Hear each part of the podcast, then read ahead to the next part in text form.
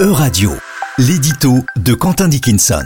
Bonjour Quentin Dickinson. Bonjour Laurence Aubron. Alors aujourd'hui, vous nous avez déniché deux décisions gouvernementales récentes, l'une en Turquie, l'autre au Royaume-Uni, que rien ne paraît rapprocher. Que rien ne paraît rapprocher, quoique. Enfin, voyons d'abord le cas turc. Pour nous francophones, le pays s'appelle la Turquie, pour les germanophones dit Turkay, pour les italianophones Turquia. Bref, vous m'avez compris, chaque langue a souvent sa version propre de la toponymie d'un pays étranger. Vous me pardonnerez de souligner pareille banalité.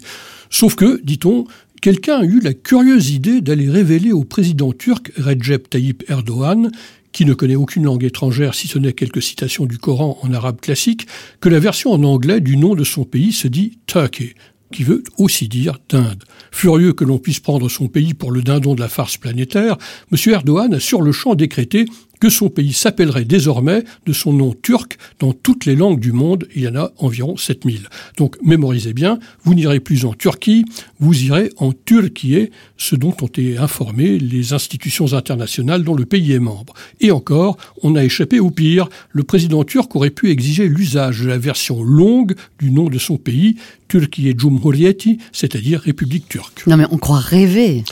Oui, bah, écoutez, pour vous qui pourriez croire à un canular, je puis vous assurer qu'aujourd'hui, les conférences de presse du secrétaire général de l'OTAN, auxquelles j'ai assisté, donnent lieu à d'amusantes contorsions orales de la part de M. Jens Stoltenberg, où l'on voit ce Norvégien injecter du turc dans une intervention improvisée en anglais. Et les Britanniques dont vous faisiez euh, mention, Quentin Dickinson, ils ne vont tout de même pas nous obliger ou obliger la population du globe à dire United Kingdom à la place de Royaume-Uni.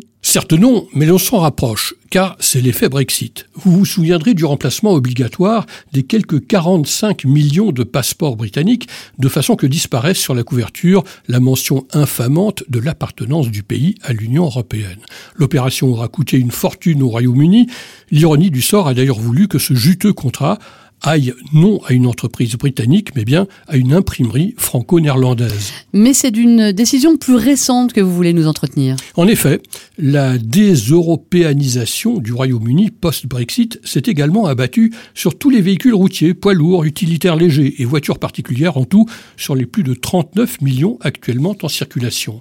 Auparavant, leur plaque d'immatriculation comportait à droite la bande verticale bleue avec les étoiles européennes et la mention GB en jaune, dessus, conformément à la réglementation de l'UE. Désormais, toutes les plaques ont dû être changées, aux frais des propriétaires bien sûr, pour effacer toute référence à celle-ci. Mieux, et c'est là que se rejoignent la pensée de M. Erdogan et celle de M. Johnson. Le gouvernement britannique a officiellement averti les instances automobiles internationales que le Royaume-Uni de Grande-Bretagne et d'Irlande du Nord ne seraient plus désignés par le signe GB, instauré en 1909 tout de même, mais désormais par le signe UK, c'est-à-dire les initiales de Royaume-Uni en langue anglaise. Vous êtes prié donc de ne pas confondre avec l'Ukraine. Pour la petite histoire, Gibraltar et les îles anglo-normandes conservent le GB devant l'initiale de leur nom. À Londres, on a dû les avoir oubliés. Quelle leçon, s'il y en a une, peut-on tirer de ces deux exemples, le turc et le britannique? Eh bien, le constat est simple. Vous prenez un secteur qui ne vous demande rien, vous n'y apportez surtout aucune modification, vous proclamez dans le monde entier qu'il a un nouveau nom, et vous claironnez que vos concitoyens et administrés peuvent être fiers de la façon dont vous faites peser votre pays à l'international. C'est le verbe impénitent au service de l'immobilisme actif. Merci beaucoup Quentin Nickinson, on vous retrouve la semaine prochaine.